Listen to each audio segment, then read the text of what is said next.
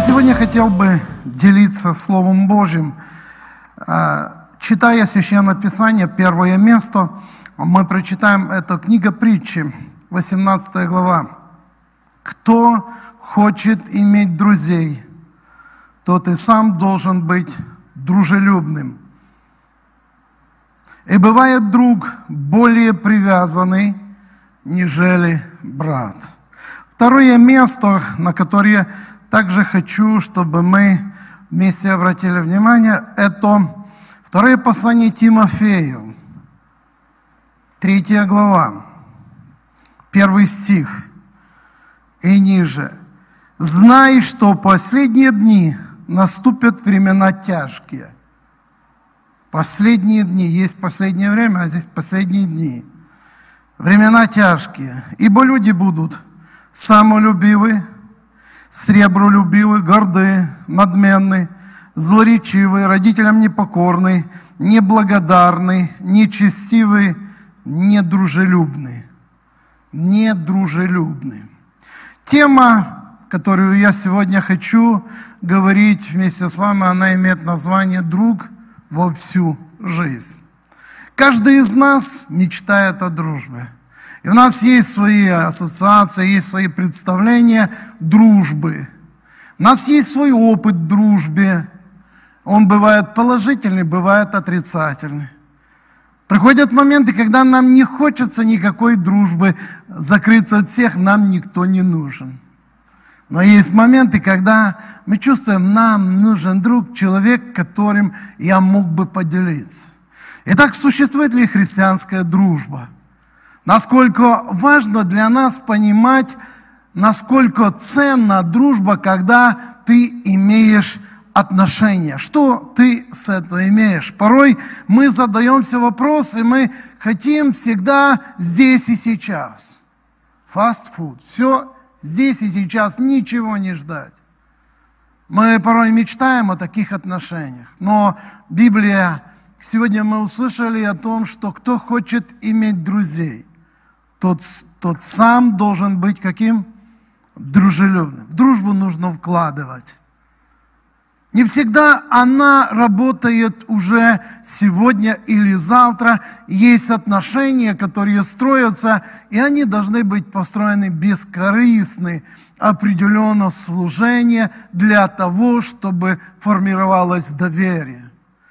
Я подметил порой, мы имеем горький опыт дружбы, когда нам казалось, что это друг, что это человек, с которым ты можешь делить, потому что это время вот были общие интересы. А что-то поменялось, появилась некая альтернатива, и вдруг ты понимаешь, что, что ты стоишь на втором плане, и вообще никакой дружбы-то нету. Ты мечтал об этом, ты открывал свое сердце, но вдруг ты узнал, твои друзья сказали, то сокровенное, что ты делился, вдруг это встает достоянием других. Ты закрываешься в дружбе, ты закрываешься, и ты понимаешь, что это только была иллюзия, некое представление, ожидание дружбы. Я сегодня хотел бы говорить о том, что насколько важно нам быть честными в отношениях, и в отношения, в дружбу нужно вкладывать средства, время, любовь. Мы не всегда можем получить все и сразу. Когда мы читаем Священное Писание, это третья книга царств, мы увидим, что Библия нам повествует о том, что в Божьего человека, Давида, был человек, который смог временем проверить их отношения, и это только укреплялось. Итак, мы читаем 5 глава, 3 книга Царств, 1 стих. «И послал Хирам царь Тирский слуг своих к Соломону, когда услышал, что его помазали в цари на место отца его, ибо Хирам был другом Давида во всю жизнь. Меня вообще это место весьма-весьма удивило. Почему? Потому что у нас есть такой быстрый рецепт или совет. Дружба с миром, вражда против Бога. И все, у нас есть некое табу. А здесь я что-то увидел другое. Меня вообще удивило, Давида, а что ты там общался с Хирамом? Его же был другой Бог, другая вера, другая культура, другая жизнь. Я задавался вопросом, Давид, а что ты нашел с ним? И о чем вы вообще разговаривали? Вообще, что соединяло их? Почему эта дружба называется в Библии, что они были друзьями во всю жизнь? Более того, эта дружба продолжилась с сыном Соломоном. И эта дружба со временем показала, что два поколения, они сумели построить отношения настолько прочные, они стали благословением друг для друга. Это противоречит порой моей логике, восприятия. У меня есть свое, знаете, вот мы святые, мы верующие, мы должны только с кем как дружить. Я сегодня хочу заметить некие нюансы и моменты из жизни Божьих людей. Первое царство, 17 глава, 28 стих. Здесь мы читаем следующее. «И увидел Саул, и узнал, что Господь с Давидом, и что Мелхола, дочь Саула, любила Давида, и стал еще более бояться Давида и сделался его, сделался врагом его на всю жизнь. Послушай, мы слышали, что вот Хирам с Давидом не были друзьями всю жизнь. А здесь Библия нам говорит о том, что сделался врагом его на всю жизнь. Странность заключается в том, что Саул, он был помазанником. Он был Божьим человеком, избранный Богом. Давид, он тоже был помазанником. Он тоже был избранный самим Богом. И вот давайте себе на мгновение представим картину, какого Богу смотреть на их отношения. И тот пришел молиться, Господь, и другой приходит, Господь. Слушайте, а что Господу делать? Кого слушать? Как реагировать на то, что те, которые призваны в одну семью, народа Божьего, наследия Божьего, они не строят отношения, они враждуют друг с другом, между ними идет война. И самое главное, причина у Саула была в том, что он увидел, что с Давидом Господь. Что-то напоминает нам Едемский сад, Каин и Авель. Вы помните о том, что когда принесены были жертвы, Одна была принята, а другая не принята. И Бог обратил внимание на жертву Авеля. Каин очень огорчился, сказал, почему. И он начал быть против брата, строить свои планы. Закончилась эта трагедия. И я снова задаю вопрос, а каково Богу? Как Богу реагировать на данные обстоятельства. Я хочу заметить о том, что здесь говорится следующее место. Давайте мы откроем Вторая Царств, третья глава. Вторая Царств, третья глава.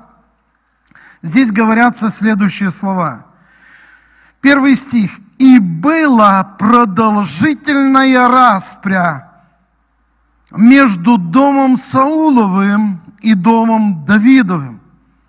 Давид все более и более усиливался, а дом Саулов более и более ослабевал. Вот где есть некая развязка.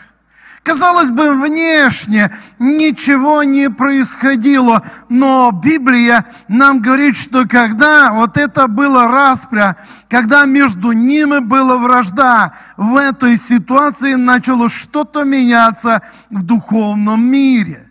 мы читаем о том, что в этих обстоятельствах Давид более и более усиливался.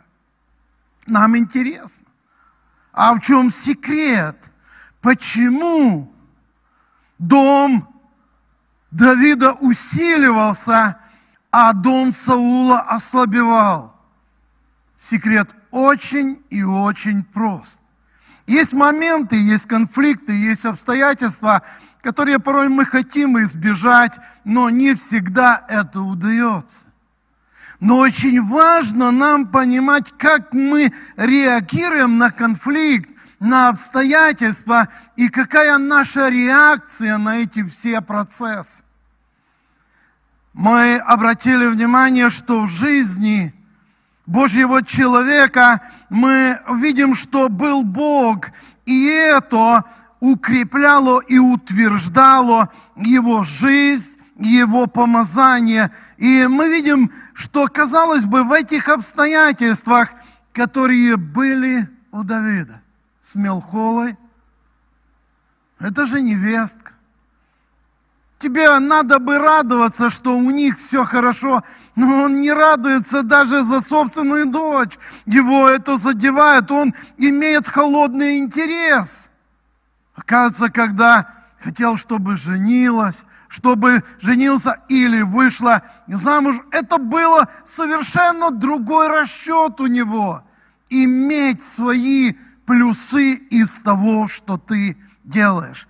Итак, мы можем здесь затронуть также момент, момент, когда мы говорим о дружеских отношениях, замужества и женитьбы, какие мы ставим цели, какие являются у нас приоритеты. Поэтому очень важно, мы можем по-разному реагировать на тех людей, с которыми у нас порой возникает конфликт. Мы можем искать возможность при удобном случае сделать все, чтобы этот конфликт прекратился. Когда мы читаем места Священного Писания, что пришли трудные моменты в жизни Давида, ему приходилось убегать, но Бог не раз и не два, а много раз предавал Саула в руки Давида. Когда Саул спал, когда охрана спала, когда копье было рядом, когда Авеса, человек, который был с Давидом, он говорит, слушай, вот мы бегаем, ну сколько? Давай я прямо здесь снимем с него голову, я убью, и все, и ты помнишь, Бог сказал, что ты будешь, ты будешь царем, ведь все по слову. Но Давид говорит, я никогда не подниму руки на помазанника потому что Он помазанник Господень. Я сегодня хочу сказать, что порой мы пытаемся своими силами разрешить проблемы, искать слабые стороны тех людей, которые порой не всегда нам нравятся. Мы пытаемся находить какие-то моменты и причины, чтобы показать свое превосходство – но на примере Давида мы можем увидеть, как он зло побеждал добром. Новый Завет Библия говорит, не чтобы мы побеждали зло добром, а не зло побеждали злом. Секрет успеха заключался в том, что он был в страхе Божьем, он ценил тех людей даже, которые его не всегда правильно воспринимали. Он мог любить и покрывать, он не желал смерти. Поэтому очень важно понимать, если ты хочешь духовно возрастать, если ты хочешь, чтобы твоя жизнь наполнялась славою, и ты смог из врагов делать друзей, тебе нужна любовь. Не око за око, не зуб за зуб, но чтобы мы сумели и могли любовью покрывать те недочеты, и те ошибки, и те промахи, и те порой моменты, которые нам, они довольно бывают болезненны. Итак, ты можешь сегодня сделать некий тест и некий экзамен. Как у тебя отношения с Богом? Как у тебя духовный рост, какое ты несешь служение, какой плод твоего служения и сколько у тебя друзей. Это тоже показатель, когда ты видишь, что человек, где бы ни поехал, где бы ни находился, у него есть друзья. А есть те, которые одиноки, они говорят, ну, ну, меня нет, а где? Ну, вот я, у меня такой характер. Я не случайно прочитал место Тимофею, что последнее время принцип этого мира и признаком этого мира будет являться не дружелюбие.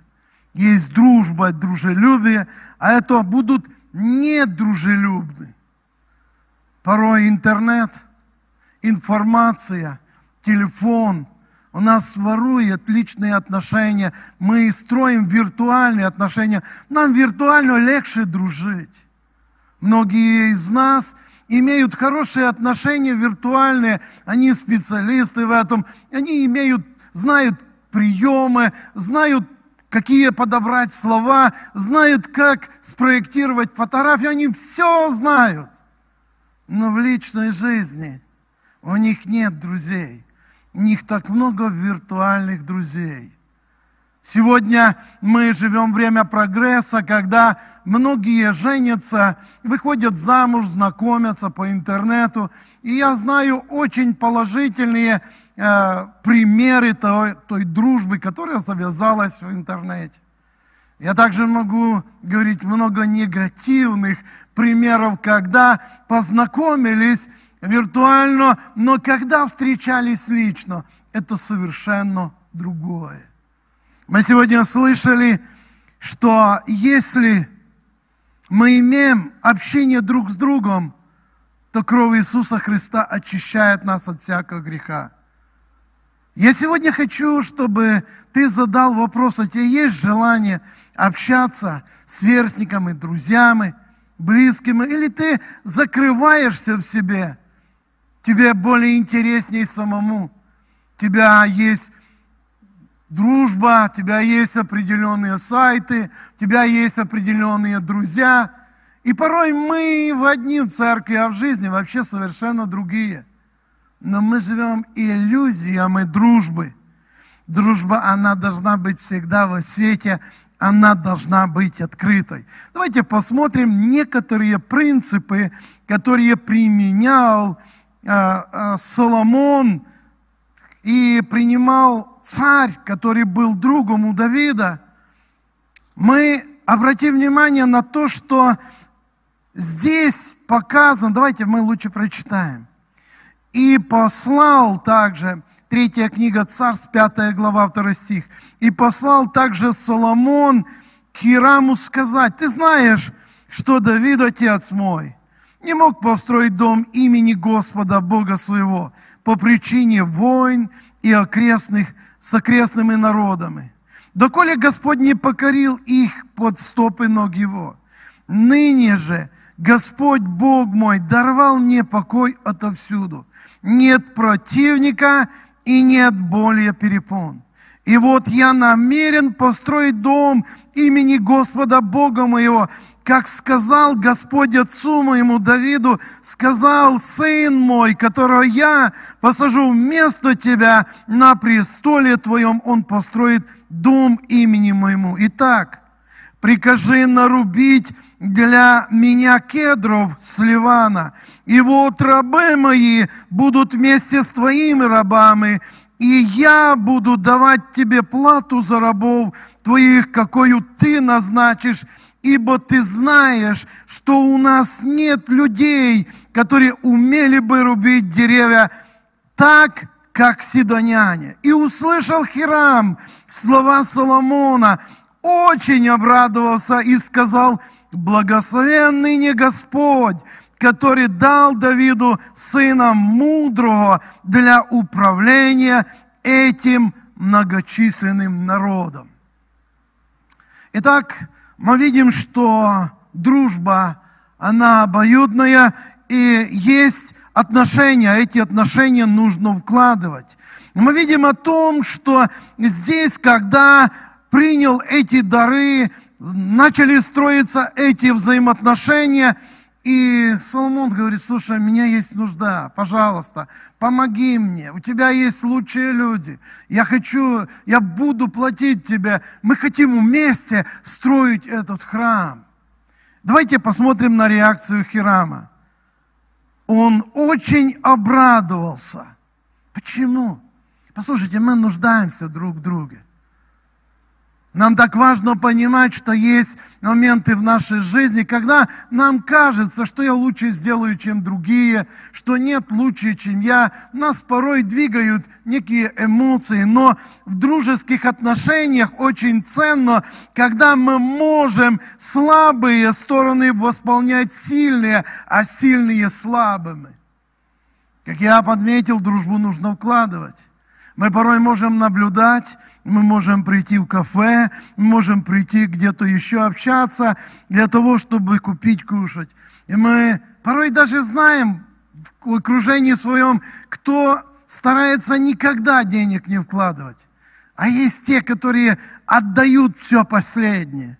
Даже в кредит, они, потому что они ценят дружбы.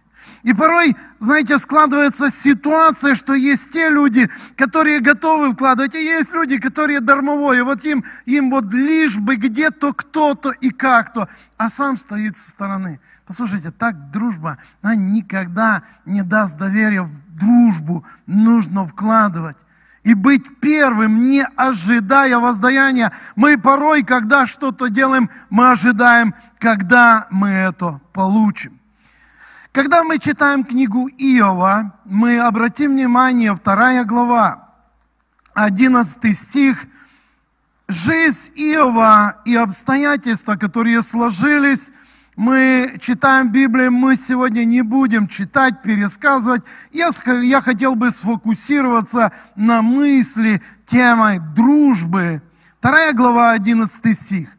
И услышали трое друзей Иова о всех несчастьях, постигших его. И пришли каждый из своего места. Елифас, феномитянин, Вилдад, сихинянин, Сафар, намиитянин. И сошлись, чтобы идти вместе, сетовать с ним и утешать его.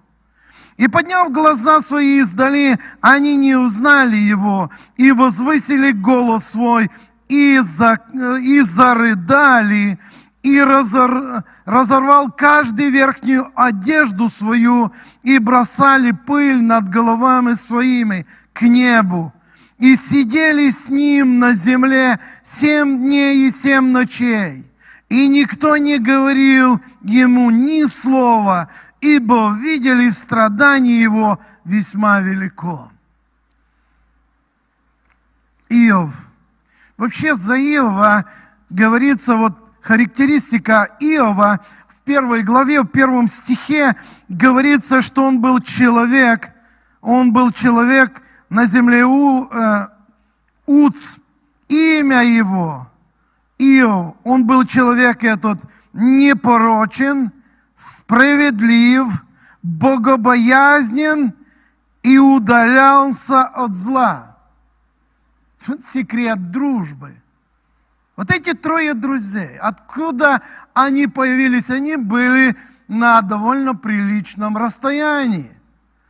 Но Иов сумел, имея в то время вот характер определенных отношений с Богом, он был непорочным, справедливым, богобоязненным и удалялся от зла. Такие же в него были друзья. И это наоборот соединяло их. Когда пришла беда в жизнь Иова, и они узнали, мы читаем, что они услышали о всех несчастьях постигших. Каждый Пошли каждый из своего места.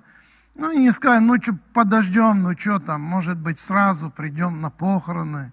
Или там придем, ну, посмотрим, как оно пойдет. Послушайте, они бросают все свои дела. Они встречаются вместе, и мы читаем о том, что когда они шли, они думали, как утешить, но когда пришли, они возвысили голос, они не узнали его. Мужчины рыдают, они разрывают одежды верхнюю и бросают пыль над головами своими. По-современному они в шоке были от того, что увидели. Самое интересное и ценное, о чем мы можем обратить внимание в 13 стихе, что когда они сидели с ним на земле семь дней и семь ночей, и никто не говорил ему ни слова. Можно вот хоть чуть-чуть представить картину, друзья, которые имели общие интересы, они, они могли общаться, а теперь пришли, имели свои ожидания, увидели, и семь дней молчат.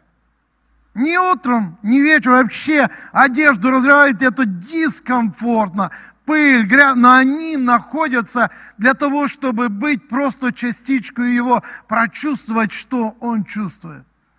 Семь дней. Слушайте, это довольно сложно.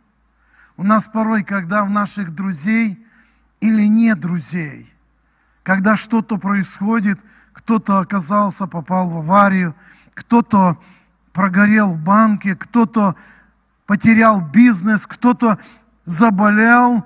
У нас так много экспертов. Говорят, о, Бог есть, я говорил. Бог судится с ним, и на фоне его, мы, знаете, мы же такие святые, мы же, Бог с нами не судится, а вот с ним судится, вот у него проблема. А меня все хорошо. Порой мы своим разумом, своими устами разрушаем эти отношения. Порой вместо того, чтобы прийти, быть просто рядом, вместо множества сотни смс, как ты поддерживаешь, просто приедь и побудь рядом, потому что он нуждается в тебе в сложное время. Мы живем в век технологий, мы можем применять то, что есть для нас, мы можем использовать как положительно, так и отрицательно. Мы можем давать разную информацию, Казалось бы, даже молиться, но на фоне этой молитвы мы показываем свою святость, свой приоритет. Мы пытаемся кому-то показать чьи-то слабые стороны. Я сегодня хотел бы пожелать для себя и для нас, когда приходят трудные моменты жизни друзей, наших, с которыми мы строим отношения, не спешите делать умственные заключения и решения, особенно связаны с Богом, церковью, служением, семейной жизнью. В этих обстоятельствах лучше помолчать хотя бы семь дней. А за семь дней тебя поменяется отношение, тебя поменяется мнение.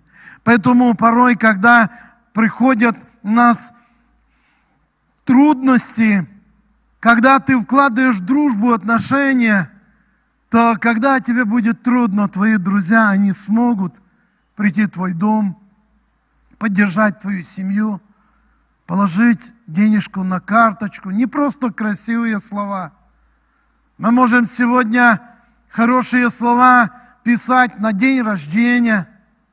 Мы можем на праздники рассказывать как мы любим, как мы ценим, но порой это весомей, когда у тебя есть отношения с Сбербанком, Тиньковым, и ты перекидаешь, подтверждаешь свою дружбу. Ты, под, ты подтверждаешь вот эти хорошие слова. И ты начинаешь понимать. Вопрос даже не в перечислении. И вопрос даже не всегда стоит в сумме вопрос моего отношения. Поэтому я сегодня хотел бы сказать, что в отношения нужно вкладывать тогда, когда ты честен в отношениях, и если в твою жизнь придут определенные сложности, вызовы, переживания, придут те, которые имеют с тобой отношения, они сядут и будут рядом. Они не осудят тебя. Они просто побудут рядом. И это, я думаю, лучшее, что можно сделать. Потому что если дальше смотреть историю Иова и особенно этих друзей, когда они начали уже разумом своим понимать, то они дорассуждались до того, что Бог говорит, я даже от них не приму молитв. Вот как могло так произойти? Начиналось-то так хорошо. Они молчали. Вот если бы помолчали и ушли, в них вообще было бы хорошо. Но когда они начали, ты знаешь, слушай, ты грешник, тебе покаяться, потому что Бог свят. И каждый из них, каждый из них, но там еще был один молодой, бодрый брат, кто знает, как его зовут который говорит, я думал, что только многолетние старики мудрые, я ждал, что они поставят его на место, я терпел, во мне все бурлило, а теперь я скажу. Бог даже за него ничего не сказал. Это было его. Порой есть люди, которые на словах очень много говорят, только жизнь их совершенно, совершенно другая.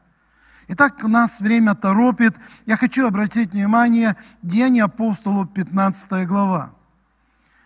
Деяния апостолов, 15 глава, здесь говорится об взаимоотношениях, о дружбе, которая проверяется временем и в конфликтных ситуациях. Там, где расходятся интересы. Итак, мы читаем 36 стих, Деяния апостолов, 15 глава. По некоторому времени Павел сказал Варнаве, пойдем опять посетим братьев наших по всем городам, в которых мы проповедовали Слово Господне, как они живут. Варнава хотел взять с собою Иоанна, называемого Марком, но Павел полагал не брать отставшего от них в Памфилии и не шедшего с ними на дело, на которое они были посланы. Отсюда произошло огорчение, так что они разлучились друг с другом. И Варнава взял Марка, отпустил, отплыл в Кипр, а Павел избрал себе силу, отправился и был порученным братьями благодати Божьей. Духовные люди. Павел и Варнава. Это друзья, это люди, которые двигались в одном духе, это люди, которых Бог особенно проявлялся в духовных дарах. Но пришел момент, пришло предложение. Варнава, он же сын утешения. Варнава, он был родственником Марка, дядей. У них были отношения. И зная, что Марк в ответственный момент, когда им нужно было исполнять служение, на него были возложены определенные функции, то Марк сделал ноги, ему стало это неинтересно. Он понял, это не особенно здесь что-то ты получишь, и мне вообще, ну я до конца не понимаю. И он оставил их, но они рассчитывали на него. И мы можем заметить о том, что когда Павел, он говорит, да не нужно брать его, он отстал нас в Памфилии, и он не делал то, к чему был призван. Мы можем, мы можем понять даже Павла, сказать, ну да, ну, он правду говорит, но как-то вот подвел. Но если учесть тот момент, что было время, это 11 глава Деяния, когда Павел, его еще не знали, все братья боялись его. Его не принимали. Вот пришел к одним, Павла не принимали, потому что он знали, что гнал церковь Божью, да, он встретится с Богом, но к нему очень осторожно, он может засланный, только знаете, и это продлевалось, мы читаем, немало не времени. Но нашелся Варнава, который пришел, пообщался с Павлом, потом пришел к братьям, говорит, братья, Павел хорош. Я знаю его, я гарантирую, что он наш, он с Богом. Это Божий человек, только благодаря Варнаве приняли Иерусалимские и другие церкви Павла. Но прошло же не так много времени. Прошло 4-3 года. Тогда, когда аналогичная ситуация происходит с Марком, то Павел уже поправляет галстук и говорит, извините, но это неправильно, мы его не возьмем. Павел забыл, как его не принимали, как ему было больно. Потому что уже прошло время, он уже весьма духовный, его везде принимают. Но Варнава, он сын утешения. Я сегодня хочу сказать о том, церкви, в отношениях, в дружбе есть разные люди, и нам важно понимать, что есть моменты, когда молодые, может даже старше, когда кто-то до конца не понимает ответственности, и ему было что-то поручено, один раз не сделал, второй, прославление пошел, на репетицию не ходит, поехал еще, и его, ну, он где-то сошел с дистанции.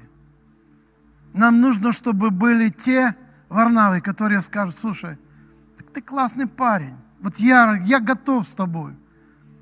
А Павел говорит, нет, если ты так, или я, или ты. Вы встречали таких друзей? Братьев и сестер, которые говорят, или я, или ты, другого не дано. Это говорит, что нету отношения, нету дружбы. Я буквально недавно, мой меньший сын Илья, он, я с ним общаюсь, и он говорит, послушай, папа, я не знаю, как это объяснить. Вот у меня есть друг, и у меня день рождения, и я пригласил и тех, и тех. Но один из моих друзей сказал, говорит, если тот придет, то я не приду на тебя, к тебе на день рождения. Говорит, я не знаю, как решить. Я сказал, я все равно всех приглашу. И он говорит, раз, он вышел в группе, мы были друзьями. Слушайте, Илье 11 лет, 12 лет ему – и между ними уже такие отношения складываются. И эти парни, которые в возрасте 12 лет, чтобы никого не было, или я, или ты. Давайте заметим, что порой, когда есть те люди, которые теряют, сходят с дистанции, когда что-то у них не всегда получается, чтобы, несмотря на огорчение, чтобы даже если есть разлуки, чтобы у нас были те варнавы, которые возьмут Марка и готовы брать на себя ответственность. Он взял, сказал, да, тебя не получилось, и мы читаем успешное служение Марка и Варнавы, успешное служение Павла и Силы.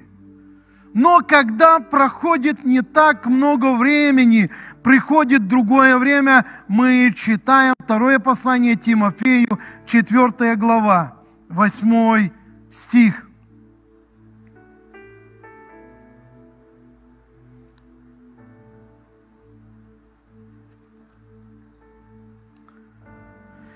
Девятый, давайте девятый стих.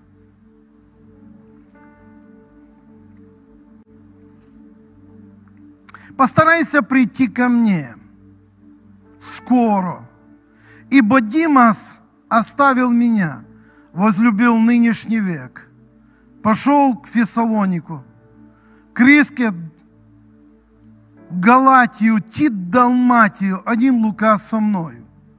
Марка возьми и приведи его с собою, ибо он мне нужен для служения. Проходит время. Время порой ставит все на свои места, взрослеет где-то Павел, и он начинает понимать, что ему нужен Марк. Более того, он просит, приведи его. Он мне нужен для служения. Я сегодня хотел бы, говоря себе и каждому из нас, чтобы мы научились ценить друг друга. Не всегда ставили точку или крест на тех планах, на тех отношениях, которые строились в дружбе, в служении, чтобы мы нашли те ключи, которые способны были бы нам из врагов приобретать друзей. Из тех, которые неверны, чтобы мы могли служить, и они менялись, они возрастали духовно. Мы видим, что Павел здесь говорит, возьми, он не нужен для служения. Заключительное место Луки, 23 глава. Мы увидим еще один тип дружбы, которая также существует в мире, и порой она прокрадывается в ряды дружбы христианской, и здесь тоже строятся эти отношения. Итак, Евангелие Луки, 23 глава, 6 стих.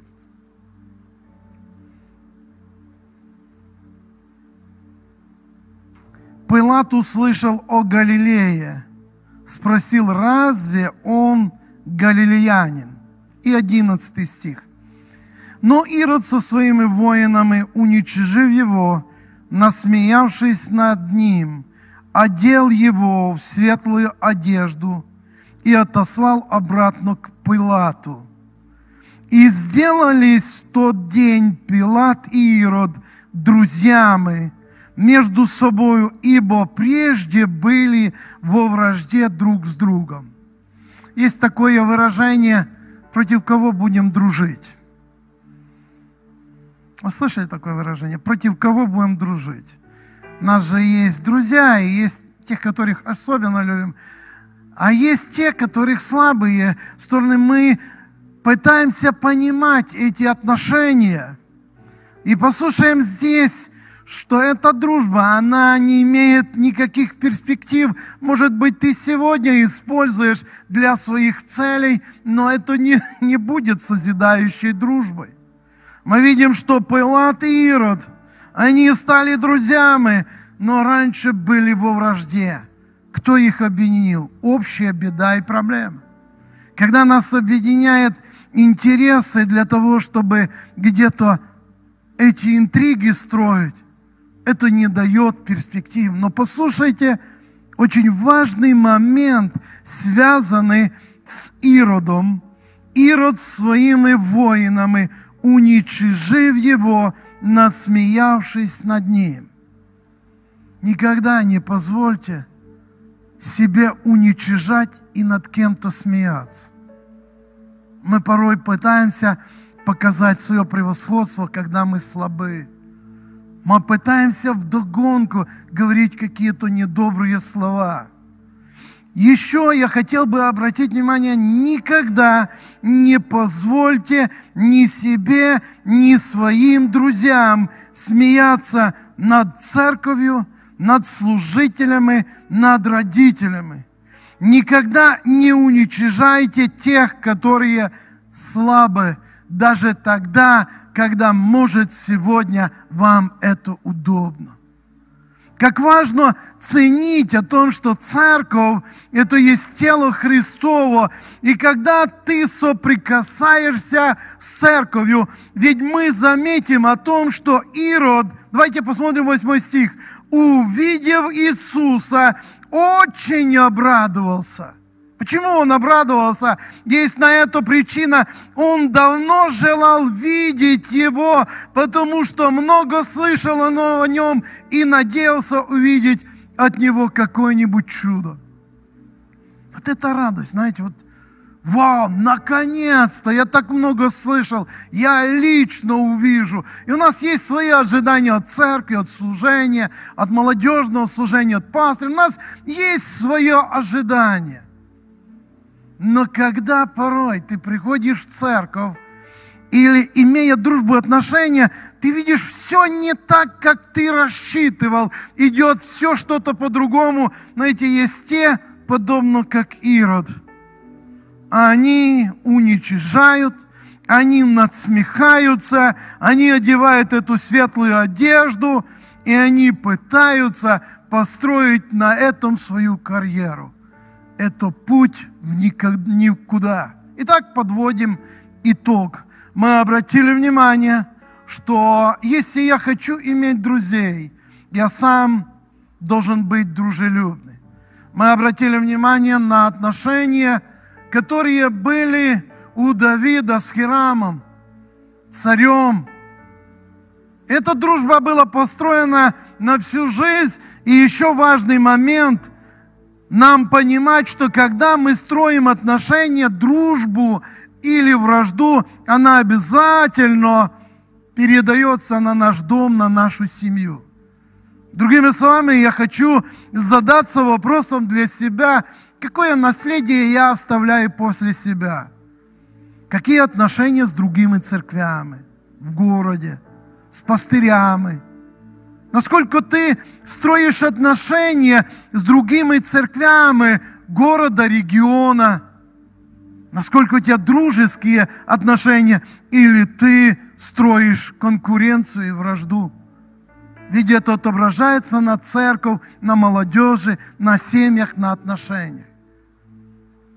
Какое наследие ты оставляешь для своих сыновей и дочерей, когда ты не всегда уживался с теми, которые порой были лучше, правильнее тебя. Порой ты приходишь домой и передаешь эту не лучшую информацию. Никогда не позвольте никому говорить негативное о церкви в доме. Потому что церковь – это тело Христово.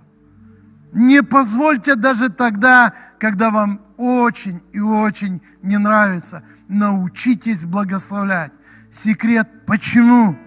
Когда мы говорим негативные вещи, которые происходят в дружбе, отношения с кем-то или в церкви, и мы это озвучиваем в своем доме, наши дети это впитывают. Они растут с этим. Потом мы говорим, сынок, иди в церковь, а им туда не интересно. Они же знают, какой плохой пастор, какие плохие друзья. Он же знает, он помнит. Пока он поймет Бога, он Бога воспринимает больше в людях, которые служат. Поэтому очень важно нам не позволять себе, что говорить негативное за других. Мы обратили внимание, помазанные люди, избранные Богом, Саул и Давид, к сожалению, их вся жизнь была во вражде, они воевали, были задействованы в этих отношениях, и в этой ситуации дом Давида укреплялся, а Саула ослабевал. И мы заметили, секрет прост. Побеждай зло добром. Никогда не воздавай злом за зло. Мы также обратили внимание на то, что друзья Иова, когда в сложное было время, они сумели прийти, вложиться в эти отношения и молчание, или то, что они были семь дней и ночей с ним, ничего не говорили. Вывод – иногда лучше жевать, нежели говорить. Мы также обращаем внимание на Тимофея. Мы обращаем внимание, послание Тимофею, на эти отношения, которые были в Савла с Варнавой – мы помним Марка, его ошибки, которые он допустил. Нашелся тот человек, который мог поправить, стать рядом. И вследствие и Павел, он нуждался в Марке, которого пренебрегал и недооценивал. Мы также обратили внимание на ту дружбу. Пилат и Ирод, они использовали свои интересы, пытаясь прикрываться дружбой. Но эта дружба не имеет перспектив. Кто хочет иметь друзей, тот сам должен быть дружелюбным. Давайте встанем. Отец Небесный, я сегодня благодарю Тебя, что я могу находиться здесь, церкви, Новый Завет, город Пермь. Я благодарю за ту дружбу и за те отношения, которые есть между церквями, регионами, между служителями. Боже, я благодарю, я ценю эту привилегию, которую Ты дал для нас. Господь, я благодарю, что сегодня я мог говорить то, что Ты вложил в мое сердце. И я верю, что это слово, это слово, которое ты говоришь нам сегодня, первому мне. Господи, я сегодня молюсь за молодых людей. Я сегодня молюсь за всех присутствующих в этом зале. За тех, которые ранены дружбой, которые потеряли отношения в дружбе, которых нет друзей и которые имеют, мечтают иметь хороших друзей. Я сегодня молюсь, Господь, дай нам, понимая силу Твоей крови, Твое исцеление, что мы идем в одно небо, и мы записаны в книге жизни, в престоле, и мы имеем надежду не только на земле, а в вечности быть с Тобою. Господи, я так благодарен Тебе. Я сегодня прошу, чтобы Ты прикоснулся к нам. Там, где есть раны духовные, физические, от неправильных отношений, где где-то есть потери, дай нам силы простить, покрыть и любить. Дай нам следовать за Тобою, дай нам научиться служить друг другу и никогда не враждовать. Дай нам силы побеждать зло добром. Дай нам силы однажды, тогда, когда Ты был на кресте, Ты сказал прости, потому что они не знают, что делают. Господь, дай наши сердца дух умиления.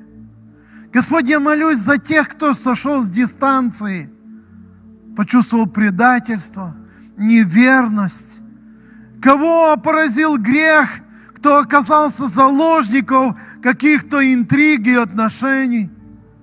Я молюсь, Боже, чтобы угнанное, оно было возвращено, потеряно, оно найдено было. Господь, я сегодня молюсь, чтобы мы были дружелюбными, чтобы мы стремились иметь честные, чистые, открытые отношения.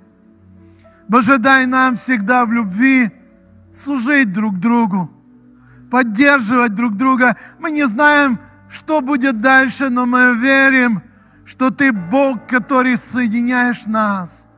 И Ты показал великий пример отношения дружбы с учениками. Даже тогда, когда Тебя предали самые верные, Ты сказал, передайте, я жду Его. И когда Ты встречался, задавался вопросом, ты все-таки доверил пасти то, что было самым дорогим для тебя. Господь, я молюсь сегодня за команду, за молодежный совет и за всю молодежь.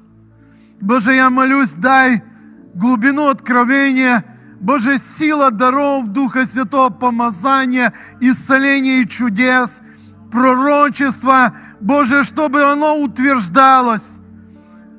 Я благодарю Тебя за служение, прославление. Я благодарю за каждую из них. Я благословляю их, как Твои сосуды. Я благословляю их дома и семьи. Мы молимся, расширяется, да расширяется служение, прославление. Я отдельно благодарю Тебя за медиаслужение, за всю команду и людей. Боже, их работа порой незаметна, но они делают большое служение. Я благодарю за верность, за любовь и посвящение. Господи, мы делаем, хотим делать все лучшее, чтобы через нашу жизнь прославился Ты. Мы благодарим Тебя во имя Отца, Сына и Святого Духа. Аминь.